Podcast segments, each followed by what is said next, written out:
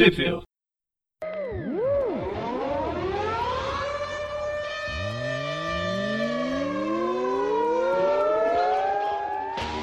Bem-vindos a mais um Tweep View. Eu sou o Presto. Eu sou o João. Eu sou o Gustavo. E nessa disputa para ver quem fala primeiro, a gente vai falar sobre Marvel Action Spider-Man. É a série nova que a, a Marvel está lançando nos Estados Unidos, mas a Panini publicou no finalzinho do, do ano. É uma série mais infantil, um universo paralelo infantil do personagem. Na série mais garoto. Vocês vocês já ouviram falar de Spider Super Stories? É basicamente isso, só que menos aloprado. É o tipo de história que você dá pro, pro seu priminho começar a ler. No Dia Na das verdade, Crianças, a lembra gente, mais o Marvel Adventures de Spider-Man, que também era uma série que tinha essa pegada. no Dia das Crianças, um dos programas de outubro, a gente chegou a falar sobre uma dessas séries que já foram publicadas. Teve várias, de tempos em tempos a Marvel relança. São histórias, em geral, com mais simples e que se encerram no mesmo, na mesma revista. Só que aqui ela foi mais marota e resolveu fazer arcos de arcos de histórias maiores, né? A cada três, mais ou menos, fecha um arco. Mas uma coisa que chamou a atenção dessa Marvel Action, aqui no Brasil ela foi publicada com que nome? Ninguém comprou, né? Pergunta não. Não, foi publicada como Marvel Action. Homem-Aranha Marvel Action Volume 1. Ela foi lançada em novembro de 2020, provavelmente começou a chegar em dezembro para as pessoas. Não tem só o Homem-Aranha, é, há outras, outras revistas, né, outros títulos saíram com esse, com esse título Marvel Action, que é um título mais infantil, como a gente disse. Acho que foram os Vingadores que tiveram esse, essa ideia também que já foi publicado também, também no Brasil, pelo menos o primeiro volume. Mas o que me chamou a atenção é que essa, é, dessa vez, ela tá junto com outra editora, ela tá junto com a IDW. A IDW que é uma editora que normalmente fica franquias. Ela tem é, nos Estados Unidos, tudo que teve filme e seriado, pode ter certeza que a IDW fez pelo menos um, um arco de seis, seis edições sobre esse, esse seriado. Normalmente seriados vai de, de ação, aventura, ficção científica. Talvez Gossip Girl não tenha não tenha quadrinhos. Ou será que tem? Bem, quem souber. Não, não fale mal de Gossip Girl, que eu vi tudo. Eu tinha, eu tinha um preconceito e eu acabei gostando pra caramba. Ah, eu tenho pregui- preguiça de Gossip Girl. Eu sou da época ainda do DLC. Cara, eu assistia ela quando passava lá no SBT, mas por algum motivo eu acabei largando, não sei porquê. O Gossip Girl que chegou a passar no SBT? Uhum. Passou, passou como a garota do blog. Ah, é, nossa, lembro desse nome. Negócio Girl eu não vi, eu, eu vi DLC no, no SBT lá pra 2008, acho que alguma coisa assim. Mesmo assim, foi só as duas primeiras. As duas últimas temporadas eu não assisti. Mas a gente não tá falando sobre Gossip Girl nem DLC. Talvez em outro, em outro episódio a gente fala sobre isso. O lance é que a IDW, ela traz. É uma, é uma editora que fez. Tá com uma linha enorme de Transformers. Ela fez Tartarugas Ninja. Tava conversando com o povo, o Gustavo, no fora do antes de começar a gravação. E já tá já tem mais de 100 edições no, sobre da, da das tartarugas ninja. E aqui no Brasil a Panini chegou a arriscar. Teve sete edições publicadas mais ou menos. Tem Arquivo X tem Caça Fantasma tem o a Buffy o Angel foram publicadas lá 24 horas. CSI Putz, é, é uma pancada de coisa entra no site da IDW e e chore por tudo que você queria ler, nunca vai ser publicado aqui. Porém, também não dá pra falar que são coisas boas, são adaptações.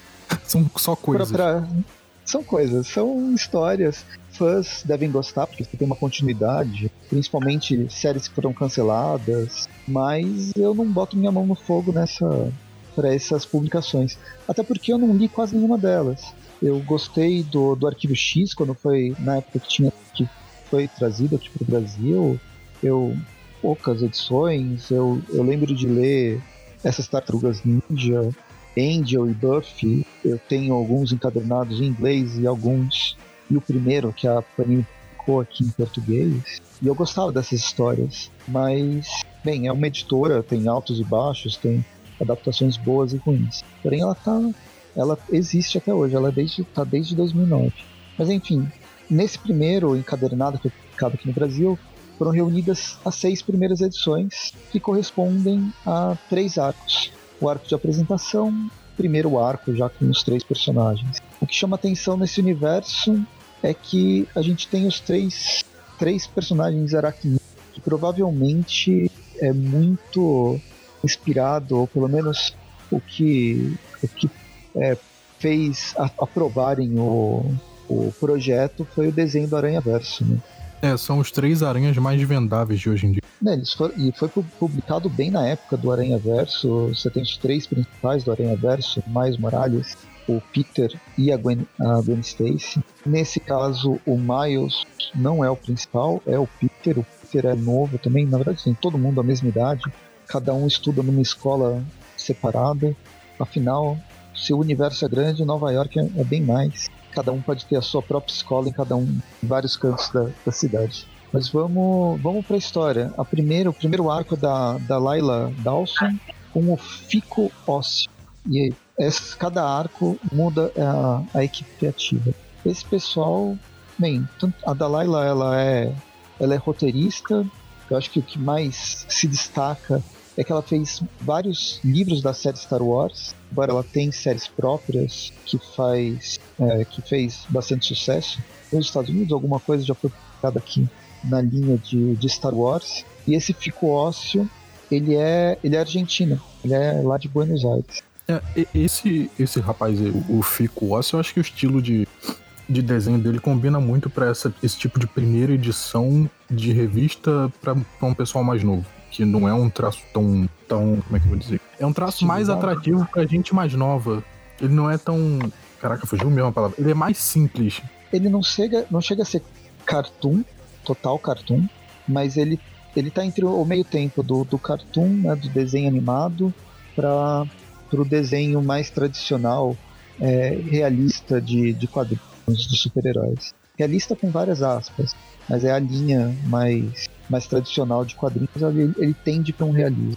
Embora tenha ele algumas. Ele lembra um pouco o traço do Ultimate Spider-Man lá do Bagley. Ele, inclusive, ele desenhava o Peter também ser mais magrelo e cabeçudo. Eu só não gostei muito do, da musculatura. Achei exagerada uhum. pra idade do, do personagem. Mas eu, no geral eu gostei. Acho que as cenas estão muito boas. Mesmo as, as ambientações, essa primeira cena que aparece o Peter é, caindo é, de um de um prédio, né? Ele saltou de um prédio, como se ele estivesse num bang jump sem o bang jump.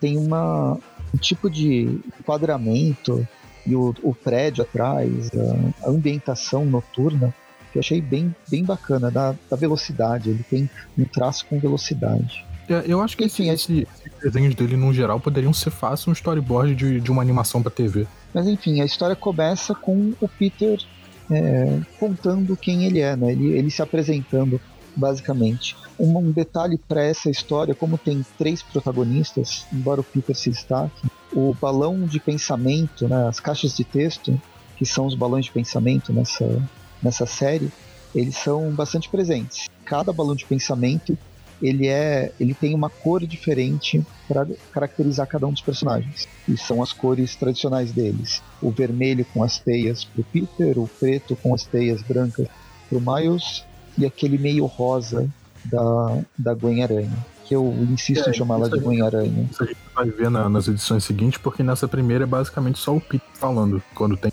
algum balão de diálogo assim. Bem, ele começa pulando desse prédio, indo ajudar um. Houve um pedido de ajuda e ajuda um velhinho que está sendo atacado por um rato gigante e que me deu uma ideia muito legal para colocar num pro, numa próxima aventura de RPG. Colocar essas criaturas maiores e mais violentas para atingir os personagens. Uhum. Mas não é um rato comum, é um rato que tem um tipo de uma barbatana de iguana. Isso já meio que dá uma dica ele deve ser o vilão dessa história. E o Peter, pelo jeito, comprou na ficha aquela, aquela coisa de gostar dos animais, porque ele não bate no rato. Ele prende ele de dentro da dentro da, da lata de lixo, o que deixou o velhinho mais puto ainda, né? Cara, eu só fico imaginando, tipo, ele não prendeu com o teio rato, ele só colocou uma lata de lixo em cima. Tipo, eu fico imaginando a lata de lixo andando pelas, pelas calçadas da cidade, batendo nas coisas. É, e, e, ele mesmo ele fala que ele não fez nada, porque o velho reclama que, que o Homem-Aranha não fez nada e o Homem-Aranha vai embora dizendo: Ah, agora você chama o controle de animais, meu trabalho aqui está feito. Bem, ele podia ter prendido, prendido com teia, realmente, mas de certa forma ele tá certo. E aí vai, já muda pra, pra amanhã, o Peter tá acordando, ele fala dos poderes dele, ele tem um negócio que ele precisa fazer, que é tipo um encontro na encontro de vários alunos de várias escolas de Nova York, mas um dos poderes dele não é acordar mais cedo. E é aqui que a gente tem certeza que ele é adolescente, né? Eu acho que a, a imagem do Peter adolescente, o rosto, é muito bem car caracterizado. Às vezes tem desenhista que, quando vai desenhar adolescente ou criança, simplesmente está desenhando um anão.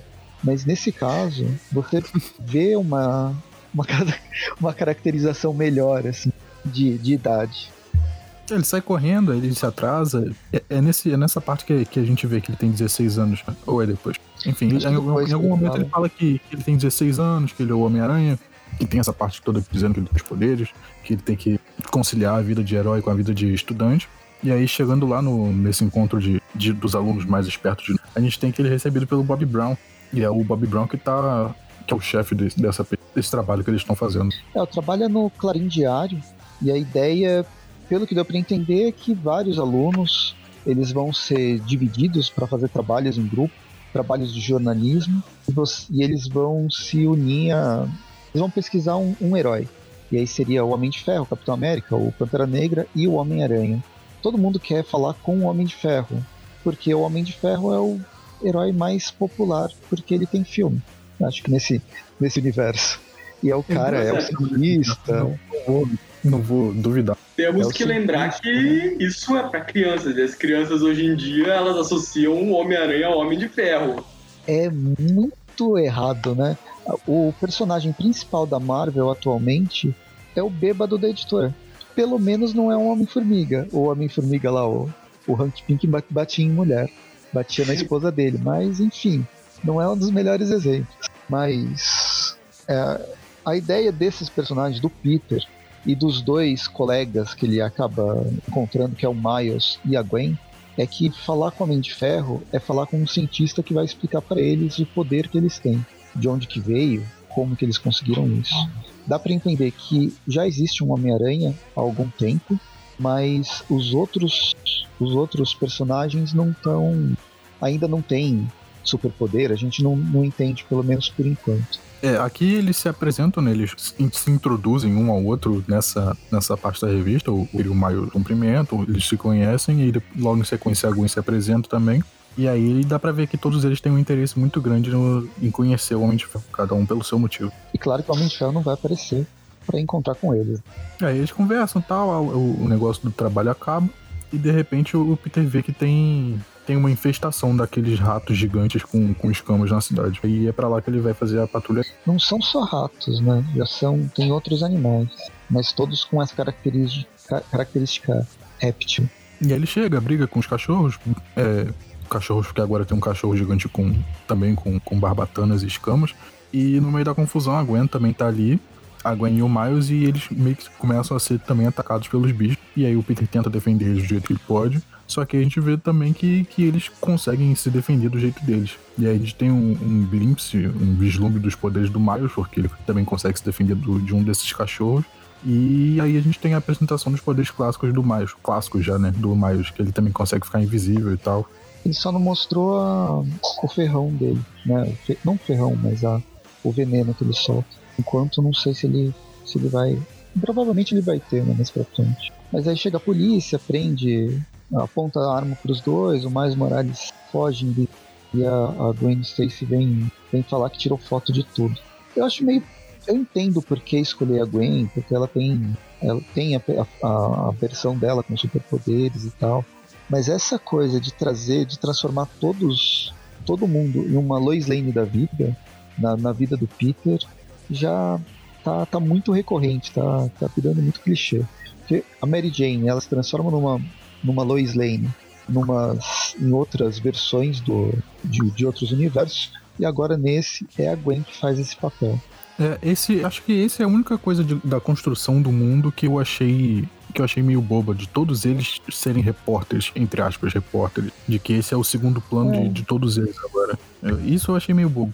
Não sei se eles não, eles não tinham ideia, eles tinham que juntar. Receberam a, a IDW como editora, não, ela mandou os seus.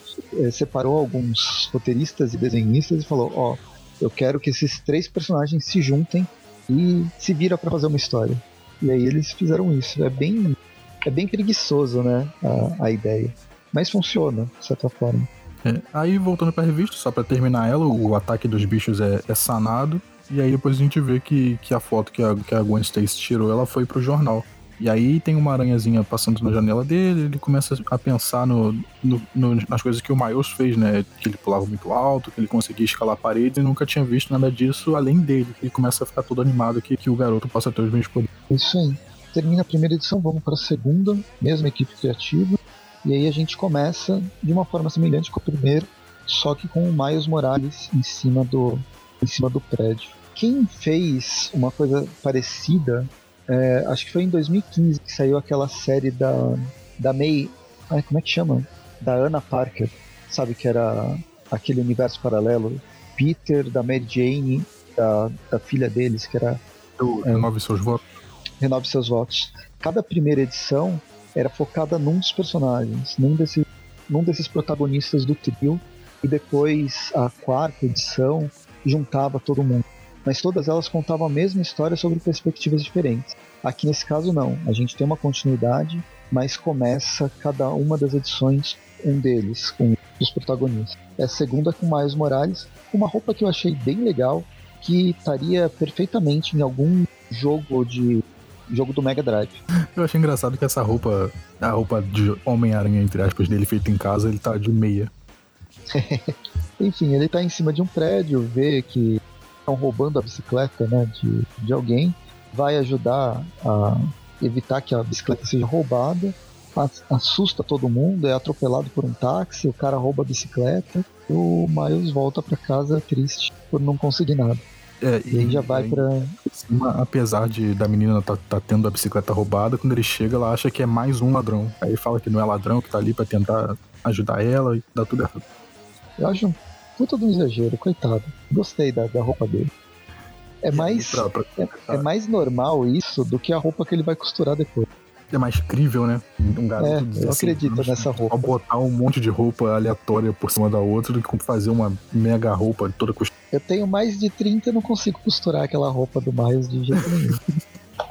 Aqui dirá um 16. neoprene, esperar chegar na internet. É, eu vou fazer igual o. o ai, como é que chama? Eu le- lembrei da Hit Girl, mas o. É o. A série principal da Hit Girl. Nem lembro o nome. Do Mark Miller. Essa do o que que é? O Kikaz, isso. Lembra como ele comprava, comprou a roupa? O Kikaz, Ele ele comprou- pelo, pelo eBay uma roupa de mergulho. Eu acho mais, mais fácil fazer desse jeito. Bem, termina a cena noturna, vai pra cena diurna, o Peter tá atrasado mais uma vez, mas pra escola dele, e ele vai encontrar com o professor, cientista maluco sem um braço que todo mundo conhece. É, eu acho legal isso nessas histórias novas, pra pegar leitor novo. Aparece o cara sem braço, a gente já sabe quem é que fica um mistério esse professor. E aí essa parte mesmo é só pra introduzir o, o Curtis Connors, pra fazer a ligação do universo. E aí a gente já tem o corte pra, pra, pro Peter e o Miles no, no Queens. Eles estão juntos pra fazer pesquisa pro jornal. Eles conversam, trocam ideia, falam que, que eles não são tão diferentes, começa a ver os interesses deles. E aí depois na volta pra casa, dá pra ver que, que tá mais de noite no Brooklyn, o Miles tá, tá voltando pra casa e ele vê uma menina sendo atacada por mais um desses ratos com, com escamas e espinhos e, e vai defender ela. Aí o rato vai, vai meio que vai embora, se esconde no- num prédio abandonado. E aí a gente tem que o Peter e o Miles eles finalmente se encontram. O Peter já com a roupa toda super mega boga dele, o Miles com a roupa feita em casa. Agora ele não tá de meio, ele resolveu botar um sapato. E aí eles se juntam pra ver o prédio abandonado que, que o rato escamoso entrou. E aí lá no prédio a gente vê que tem um monte deles, só que agora eles parecem guaxinins porque tem a, a- a máscara preta em volta dos olhos. E aí começa a pancadaria. Pois é, pancadaria. Um deles quase levando o Miles, mas o Miles joga longe. Eles vão se enfrentando, o Peter prende eles com teia. O Miles, ele se vira dando cabeçada. No final, eles... Então, o Peter, ele tá com meio que inveja do, do Miles, né? Parece que Miles tem mais poder que ele, ele percebe. E durante toda a edição, a gente vê que o Peter, ele na, nas caixas de texto, o Peter ele quer contar a identidade dele pro Miles, que afinal é, é outro aracnídeo, né? Ele nunca tinha visto uma pessoa grudar na parede, pode ser um amigo, mas fica, fica, fica meio que enrolando. Até que ele finalmente revela no final da. lá já pro, pro final da revista, depois que eles nos, nos ratos, tem uma apresentação no tipo Eu sou Homem de Ferro, para manter o, o, padrão, e o mais da risada, né? Porque, que coisa ridícula. É, aí ele, é, enquanto eles estão estão se apresentando, eles descobrem que nesse prédio abandonado tem uma parte de, de um laboratório e que pratica, praticamente não. Provavelmente era ali que esses bichos estavam sendo criados. Eles tentam acessar os dados do computador, não dá certo, o laboratório todo explode. E aí, enquanto um dos, dos bichos se liberta e vai embora, o, o Peter lança um, um rastreador nele pra, pra ver para onde esses bichos estão indo. Eu só achei bizarro que o prédio explodiu, eles não fizeram nada para se proteger mas mesmo assim eles meio que saem sem nenhum ferimento. É bem coisa de, de infantil mesmo. É que só explodiu o computador e o aquário.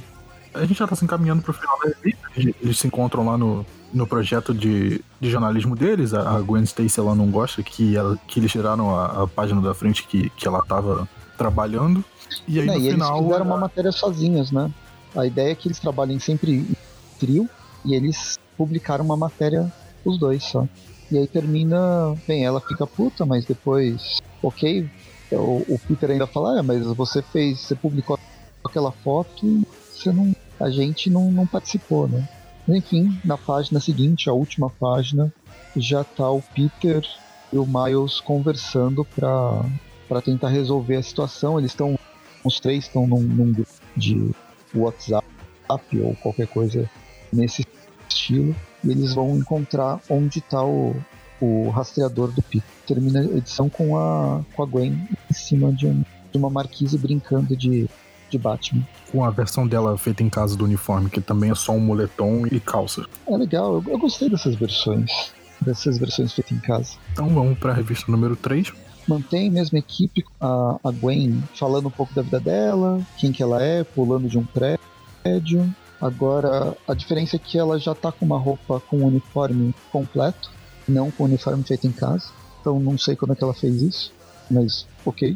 Tem o lance do, pa, do pai, que é, que é o capitão de é, super-herói. Ela quer encontrar, quer descobrir como que os poderes dela funcionam.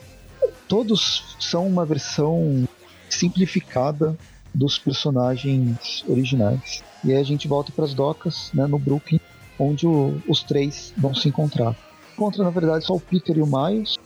Eles vão atrás do de onde está de onde está apontando lá o, o rastreador.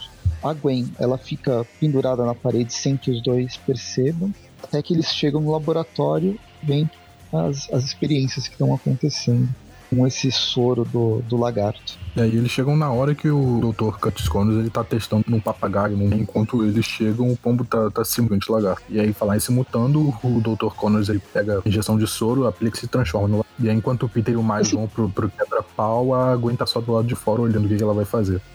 Bem babaca, né? Como Connors, sem ser o lagarto. Eu acho que é para deixar bem claro quem que é vilão, quem que é herói, ainda nessa linha de ser, de ser infantil deixar menos, menos cinza e mais claro as diferenças dos personagens. É, tem que ficar simples pra criança entender, ó, esse aqui é o cara malvado. Eu não sei exatamente para que idade que é essa revista. Vou, vou procurar, bem, continuem, falem sobre ele se batendo.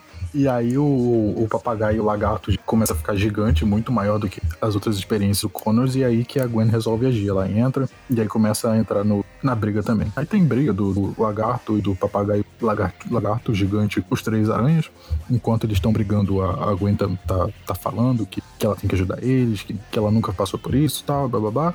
E aí tudo se resolve, eles prendem o lagarto. E a Gwen ela tira uma geringonça que ela preparou, uma arma, tranca o lagarto. Aí eles vão tentar pegar o, o Connors, agarram a cauda dele, mas ele faz que nem uma lagartixa, corta a própria cauda e vai. É, foi nojento essa saída e eles pontuaram bem isso. Olha só, a revista do Marvel Action, pelo menos pela, pela Amazon, ela tem idade indicada de leitura de 9 a 12 anos. Então é uma idade bem, bem nova mesmo. aquelas outras. Uns outros projetos da, da Marvel, de revista mais infantil, é, dava para perceber que tinha uma, um direcionamento mais para 12 anos e não 9 anos. Então essa aqui tem uma simplicidade maior. Porém, tem esse lance de ser. de, ter, de, de fechar arcos em três edições. Como que a Marvel fez? A IDW fez, né? Eu acredito que seja mais um projeto da IDW. Cada encadernado, eles não juntam seis edições. Eles juntam. Então, os encadernados têm 80 páginas de três em três edições. É, eu acho isso uma sacada boa, porque apesar de, de serem arcos e serem arcos bem pequenos, você pode ler uma revista e, e se sentir. Imagina a criança, né? Eu, no, no, no caso, não, não, sinto isso. Ela, a criança lê a revista e, e, meio que se sacia, acha a história divertida, só que ainda tem isso da, da serialização. Então, ela tem, vai comprar outra pra para ver o que vai, vai terminar no próximo capítulo. Mas não é os arcos de seis edições que cansativo para um público mais novo. Então, acho que esses mini arcos de três não, edições. E quando eles dão tempo para desenvolver melhor uma história, ao mesmo tempo que não se prolonga demais. E o lance de publicar depois em encadernados menores, de 80 páginas, também é, é interessante. Funciona como uma leitura completa. Eu acho que é a criança ela vai conseguir ler sem ter esse. sem ser cansativo. Realmente, seis edições, talvez para uma criança de 9 anos, a história acaba se perdendo. Até porque ela é tão simples. Se a, os arcos se fecham em três, não tem por que colocar dois arcos no mesmo encadernado. Nos Estados Unidos, as revistas são 10 dólares, né, esses encadernados. Esse aqui vai sair por 5 dólares, é até mais acessível. É, e só para finalizar a lista, a, a briga meio que acabou, né? O, lagarto escapou. Aí a Gwen ela começa a acessar os computadores para ver o que tá acontecendo e tal. E aí eles se introduzem, eles veem que, que os aranhas eles são o time lá do, do jornal.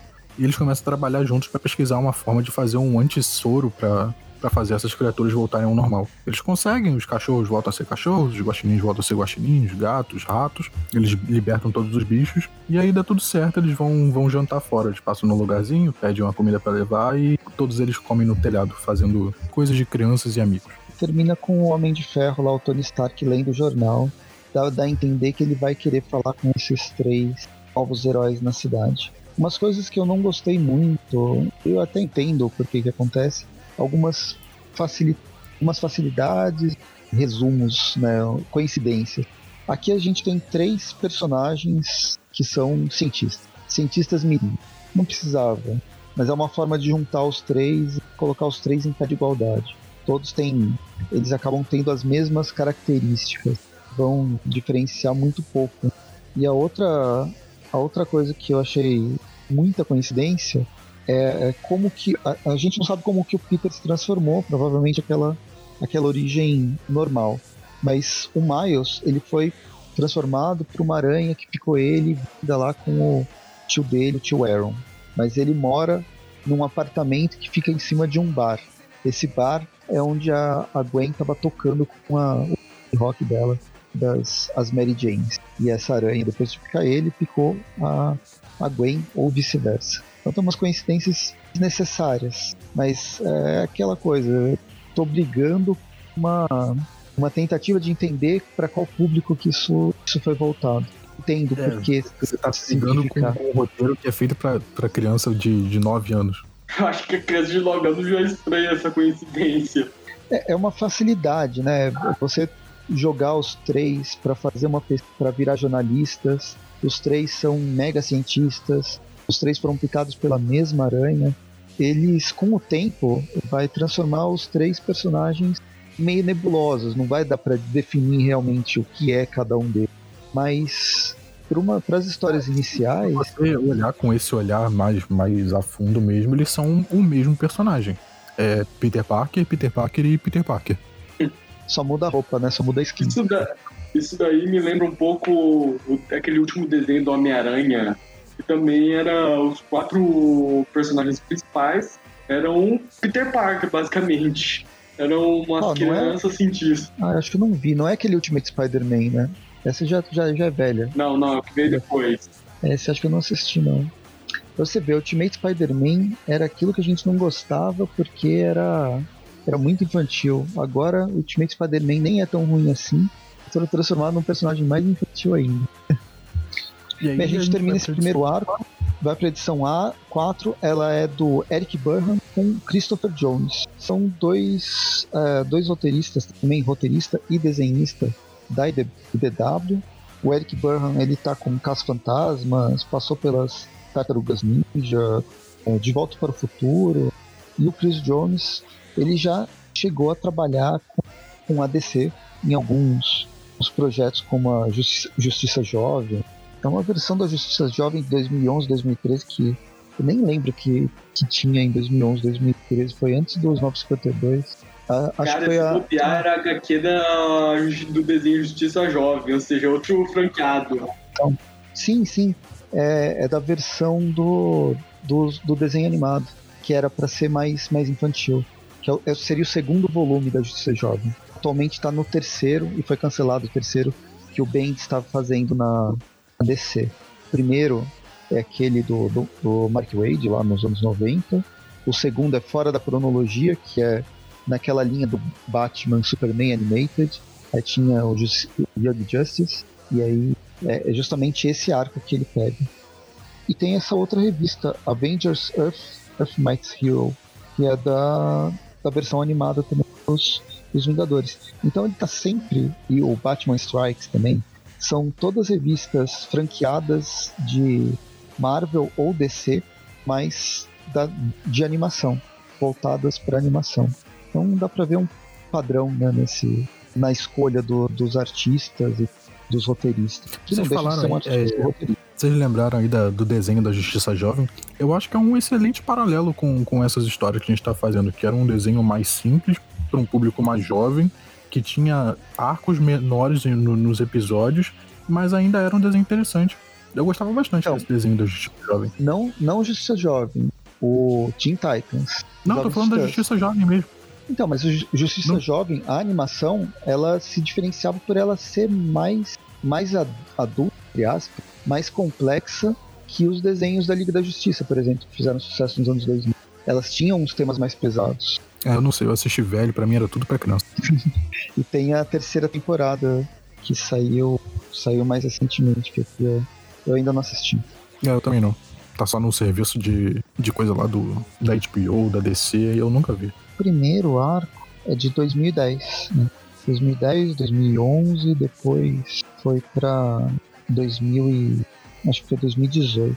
Que é mais fácil procurar no IMDB do que ficar caçando é, teve um hiato grande entre a, a temporada 2 e a 3. O pessoal não, não sabia se ia ter uma terceira e eu acho que teve até um aquele negócio de, de petição online para fazerem uma terceira temporada, que é desenho da Justiça Jovem. E aí depois de um tempo eles fizeram uma terceira temporada. Sim. A primeira e a segunda foi entre 2010 e 2013 e a terceira foi em 2019. Bem, enfim. E aí, voltando para a revista, a gente está entrando no terceiro arco com essa outra equipe criativa, na na, a gente está entrando na quarta história, que é o segundo arco, tem essa outra equipe criativa. A gente começa com a Gwen, junto com o pai dela, para a escola, conversando no, naquele grupo de WhatsApp dela. O lance é que ela vai de carro pai, o Miles vai de, de ônibus, do ônibus com o ônibus da escola, e o Peter é o único que tem lançador de teia, e ele acha legal, porque ó, pelo menos essa é a minha diferença. Senão, eu era o Homem-Aranha, eu era legal por causa disso. Agora eu tenho um outro Homem-Aranha que fica invisível e uma, uma outra Mulher-Aranha que fica. que tem uma banda de rock. O que, que pode ser mais legal que isso? Eu preciso me diferenciar. Então eu preciso ter esses lançadores de teia. E aí no meio do caminho pra escola o Peter já, já trabalha como, como Homem-Aranha, já pega um bandido lá no meio do caminho. E aí para variar ele chega atrasado no colégio e quando ele chega no colégio ele descobre que tá tendo uma reunião, uma palestra do, do Jonah Jameson no auditório. E aí tá lá falando sobre a verdade, que tem que ser... Checar os fatos. Checar, não. É, checar os fatos para botar no jornal e tal, e, e blá blá blá. E aí no meio do discurso do Jonah Jameson o Peter sente o sentido de aranha dele. E aí, por, por debaixo do, do palco surge um vilão e todo mundo automaticamente tira o telefone e começa a filmar e tirar foto. Pois é. Antes disso, quando o Peter tá meio perdido na escola, aparece um, o, um faxineiro da escola. Ele, eu não sei se é, é meio tendencioso a minha, a minha memória, mas ele me lembrou o Stan Lee, que era o. Não parece, mas é que o Stan Lee ele era o faxineiro da escola do Peter no Ultimate Spider-Man dos anos de 2012. Uhum. E aí depois o, o JJ, além de tudo isso, ele quer vender o jornal dele, porque o, o jornal dele faz. ele checa fatos. Claro, a gente sabe que o Clarim Diário sempre checou fatos. O Homem-Aranha sempre. Ele realmente sempre foi um vilão. Pois bem, é durante esse discurso que brota do show o saqueador. Esse Saqueador. vilão maravilhoso do Homem-Aranha. Ainda bem que a gente tem alguém que saiba das coisas, porque eu nem imaginava quem era esse cara. Pô, é um vilão das antigas, da época do Stan Lee e do Steve Ditko. Qual que é a ideia do saqueador? Você lembra? Ele dele? é um cara que acha que é cientista que descobre um meteoro. Ele tenta estudar o meteoro fazendo um furo nele, sai um galho do meteoro e isso dá a ele super força. Além disso, ele também tem uma mochila balão e uma arma que dispara a luz que cega as pessoas. É, aqui na, na revista a gente só, só dá pra ver que ele tem uma rixa com, com o Jameson e é por isso que ele tá ali, que ele quer acabar com o Jameson. Não tem nada de, de aprofundamento desse vilão. Ele tá ali só pra ser pego pelo Homem-Aranha, e é isso que acontece. O Homem-Aranha pega ele, prende a. Mas chega a falar. Mas chega a falar desse lance da, do, do asteroide, o que, que ele. o que ele tá com raiva do. Justamente do. do, do JJ. É porque bem ele visto, achava que por ter descoberto o meteoro ele devia ter aparecido na primeira página do jornal. O que faz sentido. Mas a ciência nunca é. Ninguém quer nem saber da ciência e coloca ela. nem coloca no jornal. Tô. Eu, eu, eu apoio o Lu. Qual que é o nome dele em português? Saqueador. Saqueador. Eu apoio o saqueador. É, o Homem-Aranha prende ele, só que aí no meio da, no meio da confusão o, ele consegue se soltar e começa a disparar raio laser de, de arma pra todo lado e tal. Aí o Homem-Aranha se desvia, vai pra cima, vai pra baixo. Aí um dos raios lasers acerta o, a perna do Jonah Jameson, que começa a pegar fogo. E pra apagar o fogo, o Homem-Aranha joga uma teia e puxa a calça do Jonah Jameson e ele fica de cueca no, na frente das crianças. O Jameson chega a dar uma lição de moral no, no Homem-Aranha ele tá certo. Pô, não é pra você enfrentar o vilão no meio de um local com um monte de gente. Alguém pode levar um tiro sem querer, mesmo que você seja um herói. Não que eu esteja falando que você seja um herói. E é justamente James meio estava que certo. acontece. James estava certo. E é meio que acontece, né? Ele podia ter morrido numa dessa. Mas como é uma história infantil, ele só perde as calças. E aí as crianças todas filmaram a luta e o Homem-Aranha finalmente conseguiu prender o, o saqueador. Chega a polícia. A polícia não, chega o pessoal da Shield, bota ele num camburão e, tudo se resolve. É legal que eles vão colocando alguns elementos do universo Marvel que nem explica. Não que precise, mas ele já vai criando esse novo universo e povoando sem precisar é, ser tão, tão didático, mesmo sendo para as crianças. Quem não conhecer nada dos filmes vai achar que é a polícia e pronto. Eu acho, eu acho que eles estão construindo de uma forma maneira, sabe? Bem feito. É, e aí a Com gente já tá indo de novo no final da revista. A, gente, a, toda a luta na escola se resolveu. A gente tá no, no Clarim Diário agora, com o Peter e Miles e a Gwen conversando lá do, da aventura do Peter na escola. E aí eles mostram pra, pra professora deles. Professora, a mulher lá que tá, tá monitorando eles, o vídeo do Jameson de cueca correndo pela escada. E aí depois no Clarim Diário, o Jameson ele tá possesso com esse vídeo na internet. E aí a gente tem um, um relance do, da próxima matéria dele, que é com o Craven, o caçador. A gente já tem o que, que vai vir por, no próximo arco. Essa aí é a Betty Brant, que é a que, vai ficar, que ficou responsável por essa tour. Ela foi apresentada acho que na primeira, primeira história.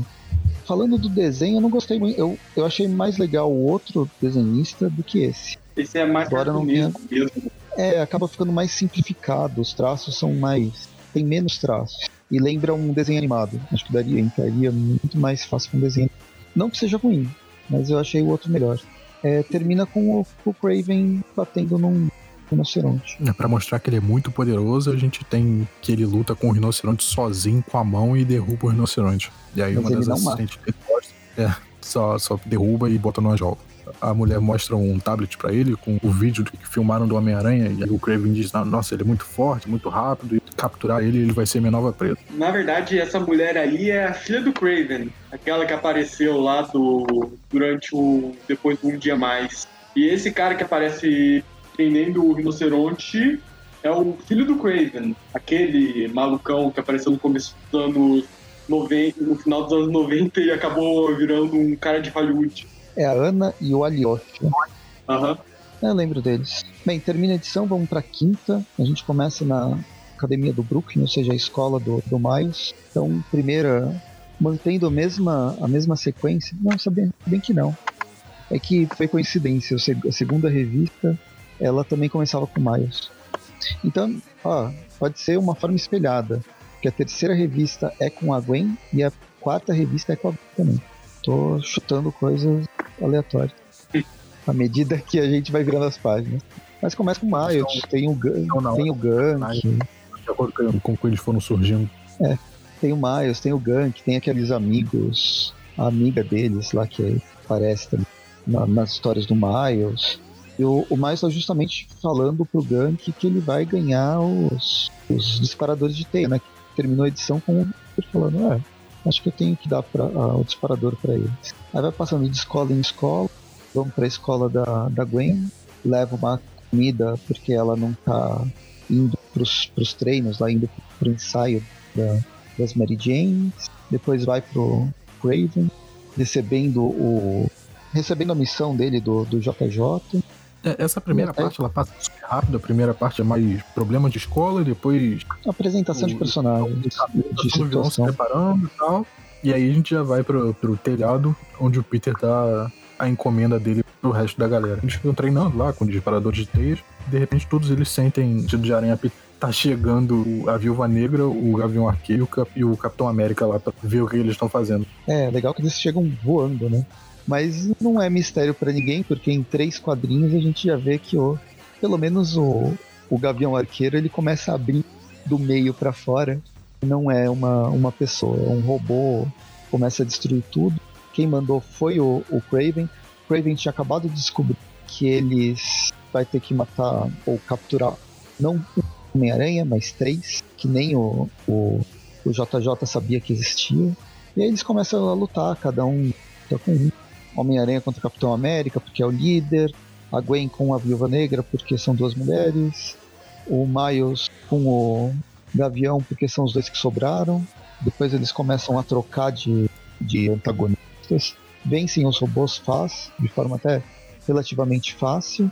E aí o, o Craven resolve atacar cada um deles separadamente, que é mais, mais fácil. Captura o Miles, que mesmo ficando invisível consegue. Craven ele é um exímio caçador nem se surpreende com a invisibilidade do garoto, vai atrás da Gwen.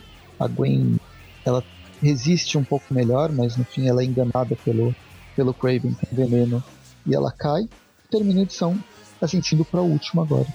É, essa revista basicamente a gente começa com balançando por aí, ele vê os amigos dele, só que do nada os amigos dele começam a bater nele, começam a. Eles começam a atacar ele, depois fogem o Homem-Aranha vai atrás. E descobre que na verdade eram os dois filhos do, do Craven. Aí o Craven manda os dois, os dois filhos embora. Bem, é, fight. Comecem a lutar. Começou o jogo de luta. Cada um pega seu, seu, seu controle. Com o Homem-Aranha principal. Daí, enquanto isso, a gente vê que o Miles e a Gwen eles estão presos numa gaiola, numa jaula, e os dois filhos do Craven estão lá pra, pra monitorar eles. A gente volta pra luta, o Homem-Aranha pula pra cá, pula pra, pra lá, o Craven luta com ele.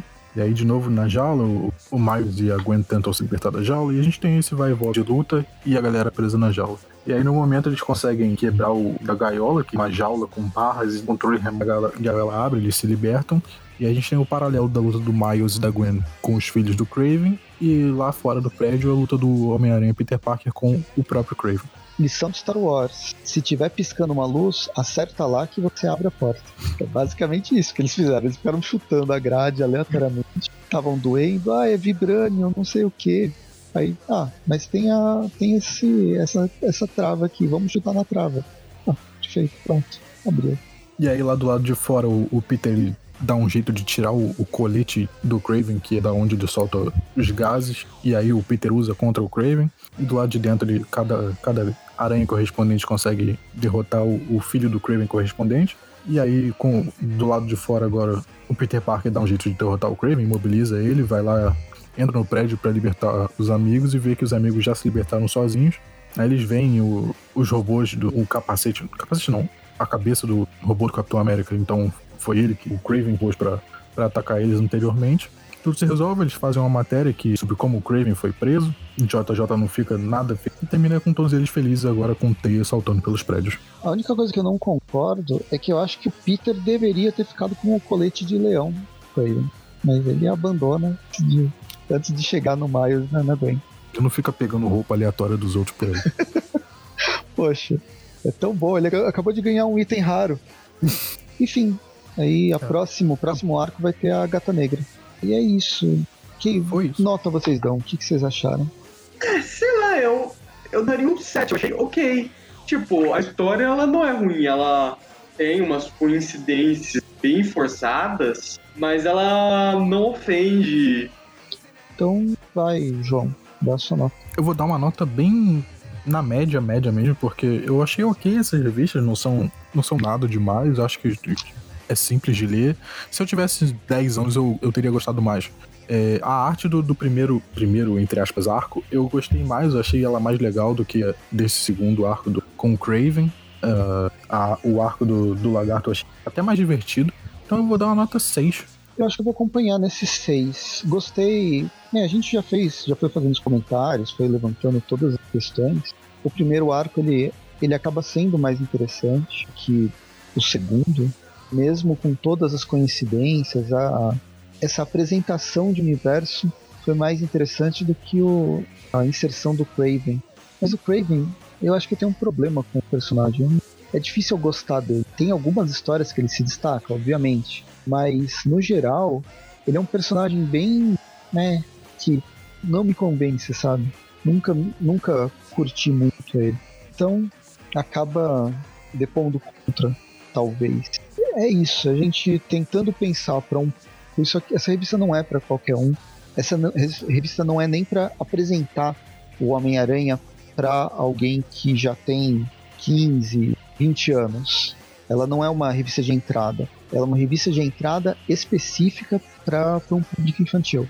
Ela tem um tipo de roteiro que, na verdade, ele acaba sendo mais simples do que precisava ser até subestima a, uma criança. Porque afinal, a gente, como leitor de quadrinhos, a gente começou a ler também, alguns de nós começaram a ler com uma idade bem, bem, bem, bem pequena. Eu não comecei a ler com tanto, tão, tão novo assim. Comecei a ler com 12, 12 anos, acho que 12 anos mais ou menos, a apanhar mesmo, comprar todos os meses. E eu comprei uma revista eu comecei a ler a partir de Superman e Superboy. Já estava voltando da morte do Superman. E eu tinha que começar a entender no meio do. no meio do que já estava acontecendo.